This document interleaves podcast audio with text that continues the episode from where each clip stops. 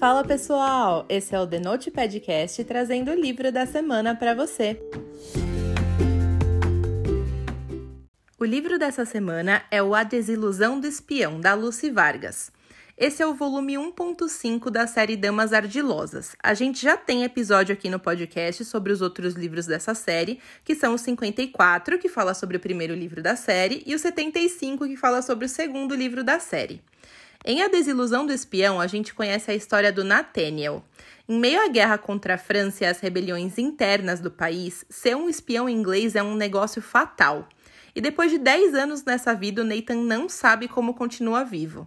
E ele não esperava ter que treinar uma informante e acabar ganhando uma parceira capaz de virar o seu mundo do avesso. A Meredith não queria esse tipo de vida, mas acabou afundada até o pescoço em tramas internacionais que envolvem a sua família.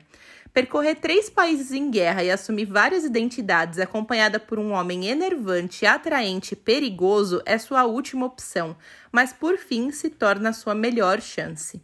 Quando as lealdades forem testadas, eles terão de provar de que lado eles estão e o que eles estão dispostos a sacrificar um pelo outro, ou em nome dos seus trabalhos. Esse livro é escrito em terceira pessoa, com narrador onisciente, e tem muita fidelidade histórica. E toda essa parte da guerra e dos agentes da coroa é muito bem explanada pela Lucy. Esse livro é uma ponte entre o primeiro e o segundo livros, e por eu ter lido o segundo livro da série antes dele, eu acredito que a minha experiência pode ter sido um pouco prejudicada. A história desse livro foi resumida em poucas páginas no livro Um Enlace entre Inimigos, e eu acho que se ele tivesse sido resumido e inserido dentro de enlace, talvez por meio de flashbacks ou até de um relato mais detalhado do Nathan, já seria o suficiente. Eu gosto demais da escrita da Lucy. Nos outros dois livros que eu li dela, eu me apaixonei pela forma da autora de contar histórias super envolventes e com uma escrita fluida, mesmo em terceira pessoa. Mas nesse livro aqui eu não consegui acompanhar as motivações dos personagens nem me envolver com a química do casal. Eu tive que reler algumas partes porque eu sentia que eu tinha perdido alguma coisa, mas eu não tinha perdido. Realmente o livro não contou com motivações muito sólidas dos personagens e eu acabei ficando sem entender boa parte do livro. Por eu ter lido um enlace entre inimigos antes, eu já sabia do final dessa história, então não foi tão decepcionante para mim. Porém, para quem não leu o segundo livro ainda, a minha dica é apertar os cintos. A minha nota para esse livro é 5. Eu tô me sentindo até um pouco mal por avaliar dessa forma, mas eu não poderia deixar de ser sincera, sabe?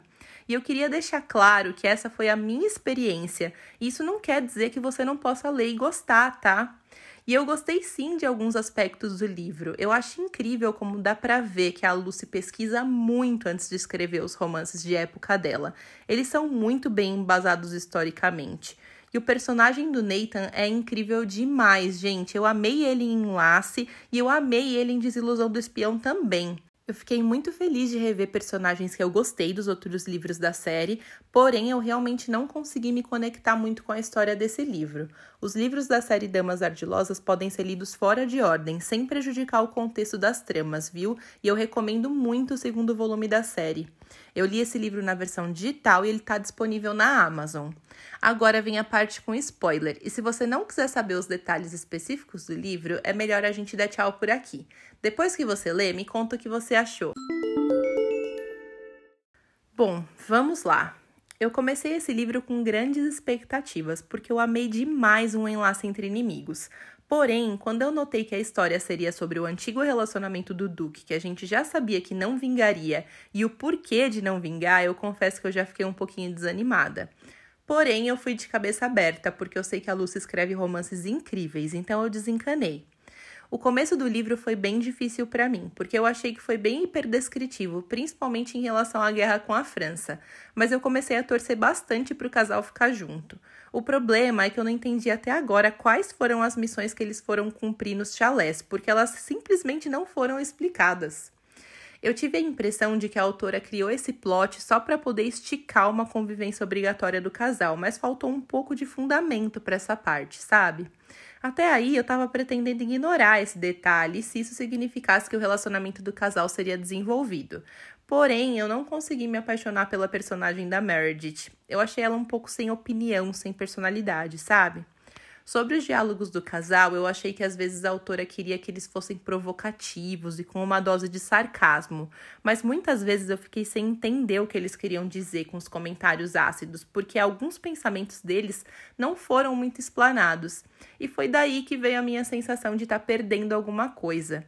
Eu não consegui entender a parte principal da trama, que é o momento em que a Mer decide deixar o Nathan para apoiar a família porque numa ânsia de criar uma trama cheia de mistérios, muitas informações não foram trazidas à tona, então não foi possível entender as motivações dos personagens quando eles tomam alguma decisão.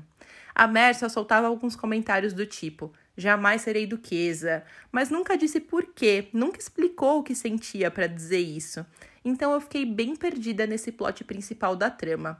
Outra coisa que me incomodou bastante foi que do nada, e foi realmente do nada, surgiu um primo da Meredith que a gente nunca tinha ouvido falar da existência, com quem ela teve um envolvimento emocional depois de ter começado o relacionamento com o Nathan. Eu até voltei para ler algumas partes para ver se eu tinha pulado sem querer alguma página ou algo assim, mas eu não perdi, foi realmente do nada. Enfim, Aí eu fiquei surpresa porque ela disse que amava o Nathan, mas ela decidiu ir embora com o primo porque não aguentaria olhar para ele quando ele descobrisse da traição.